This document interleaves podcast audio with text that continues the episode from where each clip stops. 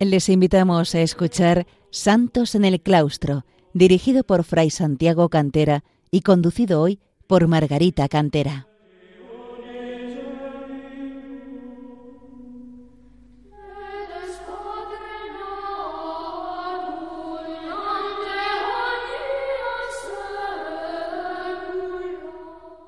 Queridos oyentes de Radio María, bienvenidos al programa Santos en el Claustro, en el que queremos acercar a los hombres de nuestro tiempo el ejemplo de tantos monjes y monjas que a lo largo de los siglos han alcanzado la santidad en la vida de oración y sacrificio de los monasterios.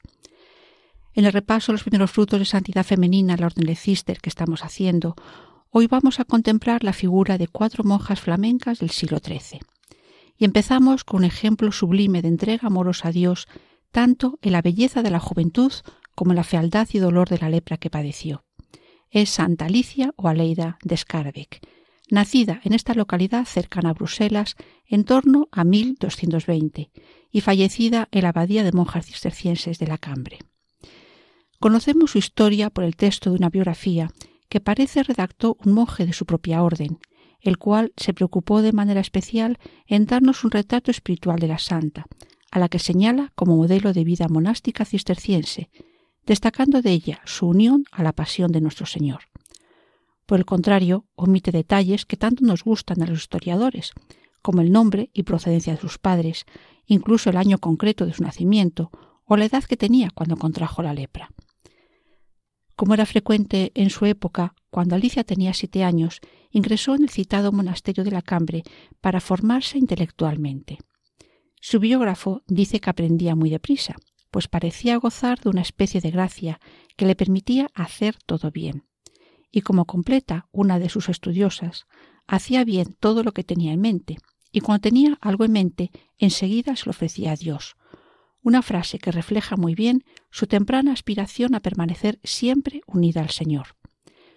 Al alcanzar la madurez profesó como monja en ese mismo cenobio, donde destacó, siguiendo a su biógrafo, no por rigurosos ayunos o penitencias extremas, sino por el seguimiento fiel y generoso de la regla San Benito propio de la Orden de Cister, de forma que su objetivo era dedicarse de lleno al trabajo manual, la liturgia y la oración particular. A través de su biografía se puede seguir su progreso espiritual, que se manifestó en buena medida en el servicio a su comunidad y en el anhelo de aliviar a las almas del purgatorio y conseguir para ellas el gozo del cielo un progreso espiritual que fue acompañado siempre de la virtud de la humildad, como refleja este texto. Además, todas las inclinaciones de su corazón, nada de lo que dijo, nada de lo que comentó las virtudes de los demás estuvo sujeto al juicio humano. En la medida que pudo, hizo todo de una manera oculta, para que ni una brizna de orgullo humano pudiera afectarla. A cada hora, en cada momento, trabajó con cuidado para mantener sus acciones ante la mirada de Dios y ofrecidas a él por el ángel a que había sido confiada. En su ascensión purificadora se inscribe una de sus experiencias místicas, la visión que le anunciaba sus futuros sufrimientos. Estando en oración ante el altar, vio una cruz de oro que descendía hacia ella desde el cielo. Era una cruz, símbolo de sufrimiento, pero al tiempo era de oro, es decir, preciosa, mostrando la paradoja de la cruz y el misterio de su vida partida entre la agonía y el sufrimiento, tanto físico como moral, y el esplendor y la gloria. Poco después de esta visión se manifestaron en su cuerpo los primeros síntomas de la lepra, terrible enfermedad para la que en este tiempo no había cura, y cuyo único tratamiento era el aislamiento total para evitar el contagio. Dice su biógrafo que con esta prueba Dios la quería retirar de los cuidados y distracciones de la vida comunitaria, para que pudiera vivir solo para él. El avance de la enfermedad le produjo numerosos dolores por todo el cuerpo y la deformación progresiva de sus miembros, desde las manos hasta los pies, así como del rostro, y finalmente la ceguera. Como dice el biógrafo, no quedó en todo su cuerpo una sola parte sin sufrimiento, excepto su lengua, y con ella, mientras pudo, cantó alabanzas a Dios. Y por si fueran pocos los sufrimientos físicos, a ellos se unió el obligado aislamiento de la comunidad a la que se sentía tan unida. En un primer momento se retiró a una cabaña en el bosque cercano, pero después de unos cuatro años construyeron para ella una pequeña choza en el claustro cerca de la iglesia, de forma que si no acudía a ésta, lo que podía hacer en ciertas ocasiones, aunque permaneciendo lejos de las monjas, al menos escuchaba cantar y rezar a sus hermanas de la comunidad, lo que le proporcionaba un gran consuelo. Asimismo, se le permitía comulgar, lo que suponía para ella la mayor felicidad de este mundo. Cuando empezó a sufrir la lepra, vivió unos momentos de verdadera angustia que quizás podríamos comparar con la agonía de nuestro Señor en el huerto de los olivos, y que narra así su biografía. Estuvo afligida con gran angustia mental y su corazón se partió en pedazos. Viéndose obligada a soportar una mente aturdida, su espíritu se desmoronó en su interior. Pero pasada la noche de ese abatimiento, Santa Alicia asumió la situación con gran fortaleza, aceptando plenamente la voluntad de Dios y recibiendo, como propone San Bernardo, la fuerza espiritual de las llagas de Cristo. Así, al volverse a Dios, recobró la paz reposando en el corazón del Cristo sufriente, y aprendió a huir hacia el Señor como el puerto más seguro en todas las tribulaciones. Puso alas en su camino hacia el abrazo con Cristo. Y así, como dice Edith Skoll, al comentar su vida, fue como si en su propia persona la totalidad de la humanidad estuviera gritando a Dios pidiendo misericordia, compasión, curación de sus enfermedades, pero especialmente la liberación del pecado, que es el auténtico mal y la raíz del sufrimiento humano. El Viernes Santo anterior a su muerte tuvo una nueva visión que le dio fuerzas para asumir los últimos tiempos de fuertes dolores y sufrimientos físicos. Cristo en la cruz estaba suspendido entre el cielo y la tierra, uniéndolos en sí mismo, y con los brazos extendidos para abrazar a todo el mundo, atrayéndolo hacia sí. La visión le dio fuerzas, efectivamente, pero tras ella llegó también la noche oscura, la experiencia de la lejanía de Dios, y así pudo ofrecer todos estos padecimientos físicos y espirituales por la salvación de las almas, como una participación en la tarea redentora de nuestro Señor. A pesar de la oscuridad espiritual que vivía, era consciente de que permanecía en el abrazo divino, continuamente sostenida por Cristo, pues no se trataba de lo que ella ofrecía, sino de lo que Cristo sufría en ella. Así se dice en su biografía. Desde el momento en que se vio privada de la luz de sus ojos, su alma quedó revestida de la divinidad y siempre estuvo sostenida por el abrazo divino, excepto cuando ella quería sufrir en beneficio de los difuntos. Finalmente, el 11 de junio de 1250, un viernes, día de la Pasión, falleció dulcemente. El siguiente párrafo de su biografía refleja sus virtudes y puede ser un resumen de su vida.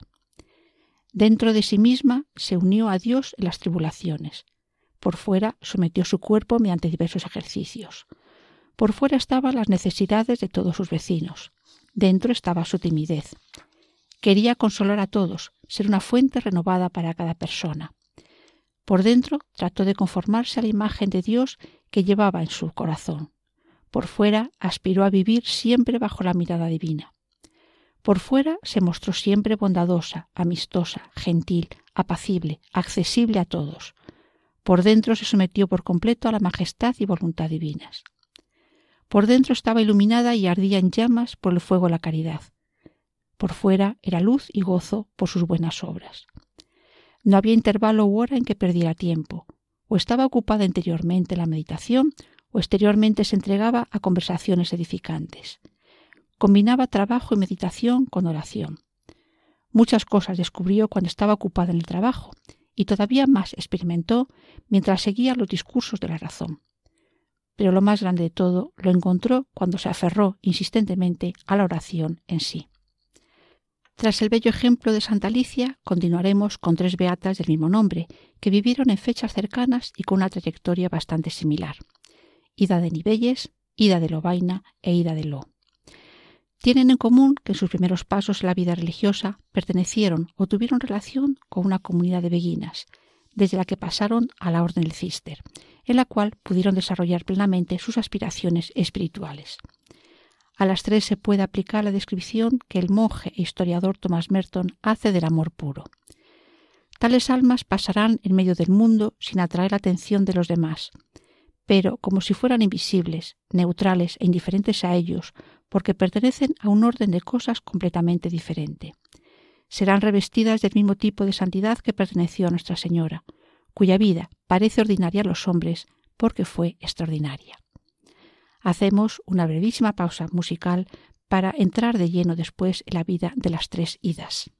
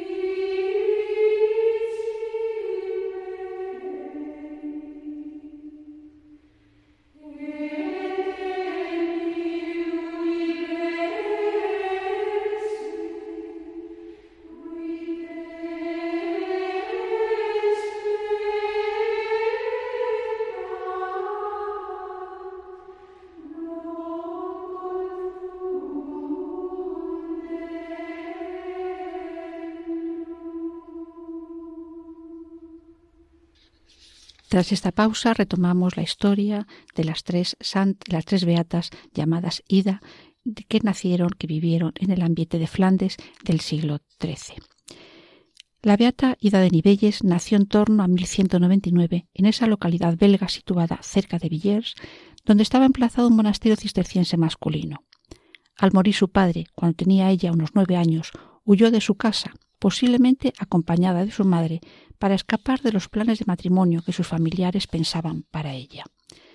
Encontró refugio en una comunidad de beguinas de su ciudad, a, las que sirvió durante siete años, realizando los encargos que le hacían y ayudándolas en la atención a los pobres en los hospitales. En ocasiones anteriores he nombrado ya estas beguinas, mujeres que sin dejar su estado laical se consagraban a una vida religiosa al margen de las órdenes existentes, destacando en la labor asistencial y en la enseñanza a las niñas del entorno. Aunque en muchas ocasiones sobrevoló sobre ellas la sospecha de la herejía, en otras fueron amparadas por alguna comunidad de monjes o frailes. Fue frecuente la acción de los monjes cistercienses en esa labor de dirección espiritual que les daba al tiempo la protección y salvaguarda ante las posibles amenazas. Cuando Ida tenía unos 16 años, dio el paso a la consagración monástica, al igual que otras místicas en esos tiempos, e ingresó en el monasterio de monjas cistercienses de La Ramé o Ramella, que había nacido del traslado de una pequeña comunidad establecida en Quercón, en una zona de habla flamenca. Con su profesión monástica ganaba tranquilidad, quedaba libre de realizar los recados de las beguinas, y, lo más importante para ella, tenía la posibilidad de comulgar semanalmente, lo que era su mayor anhelo y deseo, incluso en una época en que no era habitual la comunión frecuente. Y así nos encontramos con la primera nota definitoria de su espiritualidad, la profunda devoción eucarística que se une a su devoción y frecuente meditación de la pasión de nuestro Señor y la intimidad con la Trinidad. En torno a ello se engarzaron diversas visiones que nos narra su biógrafo Goswin de Villers. Otro rasgo de su, de su espiritualidad era el horror que sentía hacia el pecado y su compasión por todas las almas, buscando mover todos sus recursos y oraciones para conseguir la conversión de los pecadores. Su oración de intercesión era tan viva que a menudo la acompañaba un intenso llanto, e incluso llegó a desmayarse en éxtasis intercediendo por las almas. Por ello es conocida como Ida la, Ida la compasiva. Conocemos su profunda sintonía espiritual y amistad con la Beata Beatriz de Nazaret, mística flamenca de la que hablé en un programa anterior. Se conocieron cuando Beatriz acudió al monasterio de Ramella para aprender la técnica de copia de libros. Por los datos de la vida de Beatriz se puede deducir que quizás fue Ida, Ida de Nivelles, la maestra de esta materia, y también la que dirigió sus primeros pasos en sus experiencias místicas, encauzando sus anhelos espirituales y calmando sus dudas y angustias, dirigiéndola hacia la Eucaristía y el sacramento de la confesión. Pero a pesar de que debía tener un nivel cultural destacado, su fuente de inspiración fue más el oído que la lectura. Es decir, se alimentaba de los sermones escuchados, de los consejos dados por las maestras de novicias del monasterio, de las charlas entabladas con las otras monjas y de los consejos recibidos en la confesión. Para ella, la palabra de Dios entraba por el oído, hablando ella misma del susurro del Espíritu Santo, un término que nos habla de su familiaridad con la Trinidad.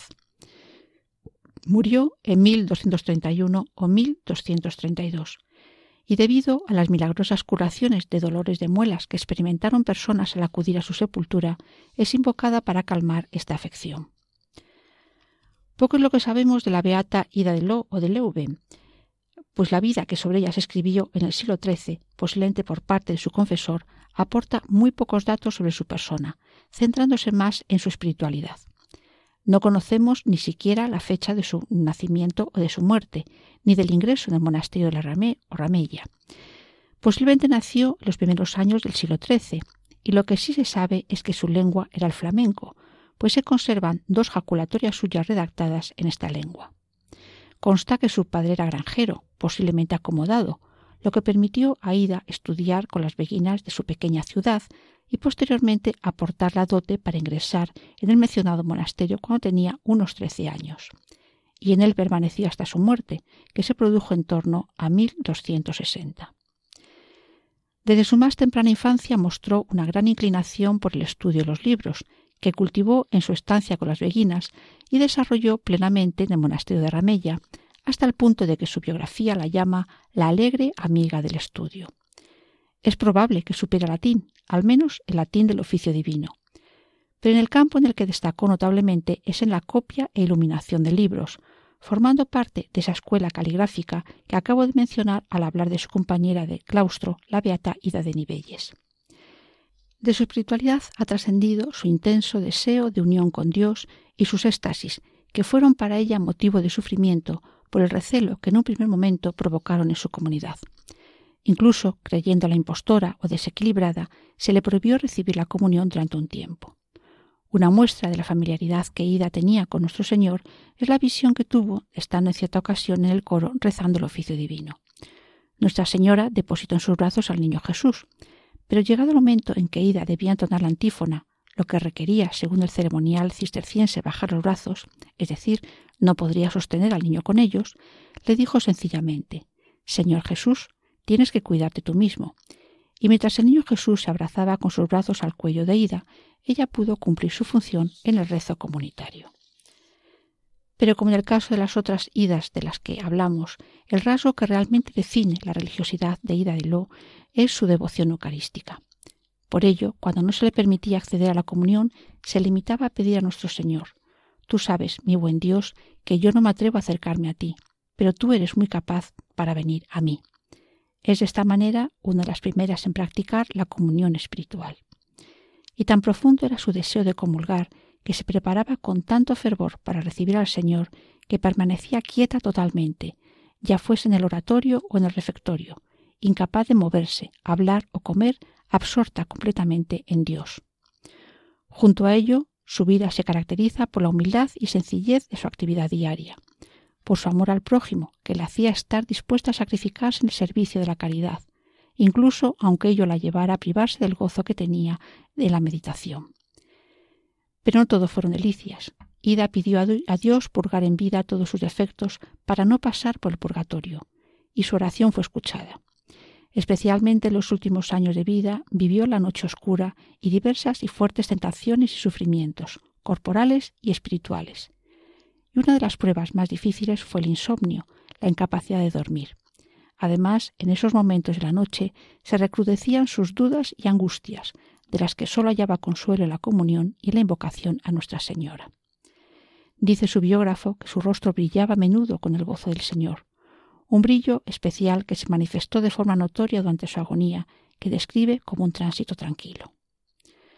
Por último, la beata Ida de Lobaina, nació en esta localidad de la actual Bélgica cerca de 1211. Su padre era un acomodado comerciante de vinos de la ciudad y, reflejo del espíritu burgués de la época, su principal preocupación era acumular riquezas y vivir cómodamente. Por el contrario, Ida se sintió atraída desde muy pronto por la vida religiosa. Le gustaba retirarse a rezar cuantas Ave Marías le fuese posible y anhelaba ser monja, lo que su padre se negaba a autorizar. La persecución a la que la sometió la familia por este motivo la ayudaron a desarrollar su vida de piedad, teniendo pronto experiencias místicas en su meditación de la pasión y recibiendo los estigmas de la misma. Ante la furiosa reacción de su padre, que la consideraba hereje o trastornada, y temiendo perder sus clientes si trascendía lo que él consideraba un engaño de su hija, Ida pidió que se borrasen estas señales. Y si efectivamente se lo concedió el Señor, permanecieron las señales místicas, por lo que sentía a menudo fuertes dolores como si las heridas estuviesen realmente presentes. La insistencia de Ida, y quizás también para apartarla de su casa, llevó a su padre a consentir su ingreso en el monasterio cisterciense de Rosendal, en la ciudad de Malinas. Al entrar en la iglesia el cenobio vio a nuestro Señor que la recibía con una corona de oro y joyas, tomándola como su esposa, al tiempo que le dijo que no temiera, pues él siempre estaría junto a ella. Como sus tocayas, de las que hemos hablado en este programa, destacaba por su profunda devoción eucarística que se reflejaba en sus vivencias místicas. Siendo novicia, solo tenía permitido comulgar tres veces al año, y sólo tras la profesión se le concedió el privilegio de recibir la comunión con toda la frecuencia que ella deseara. Pero cuentan las historias que narran su vida, que incluso en la etapa de noviciado comulgó en diversas ocasiones con las monjas profesas de manera milagrosa, formando parte espiritualmente de la procesión eucarística, pero recibiendo la comunión sacramental de modo invisible pero real. Esta profunda devoción eucarística también le permitía sentir de forma sobrenatural la presencia de Cristo sacramentado, aunque no hubiese ninguna señal visible de que así era. Es lo que le sucedió al visitar a una reclusa que había recibido permiso para tener el Santísimo Sacramento en el altar de su oratorio, pero manteniéndolo en secreto. Nada más entrar ella en la celda, afirmó Mi Señor está aquí. Como todos los místicos cistercienses, también Ida de Lobaina se alimentó de la liturgia, que le ofrecía luz para la meditación y preparaba su corazón y su mente para recibir las gracias extraordinarias que Dios le regaló abundantemente. Pero estos favores no fomentaron su orgullo, sino su humildad, como refleja la respuesta que dio a su confesor cuando éste le preguntó sobre el particular.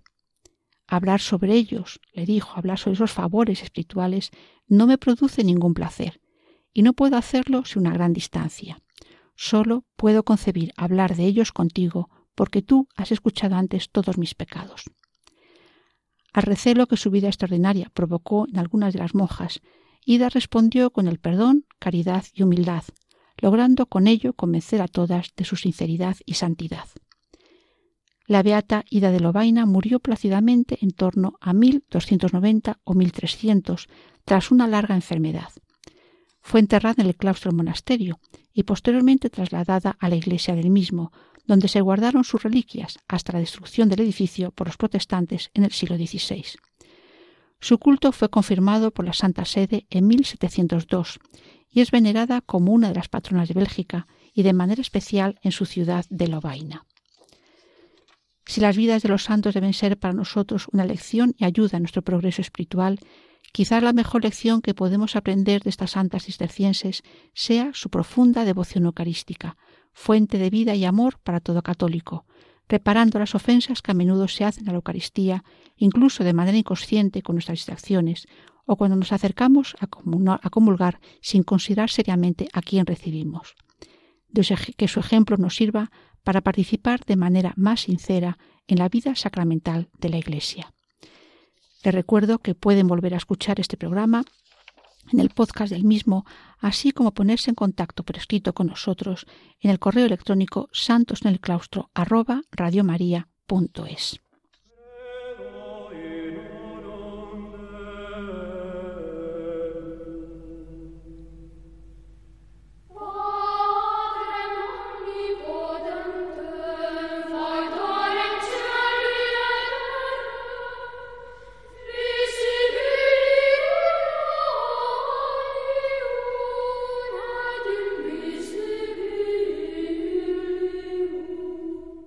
Han escuchado en Radio María Santos en el Claustro, dirigido por Fray Santiago Cantera y conducido hoy por Margarita Cantera.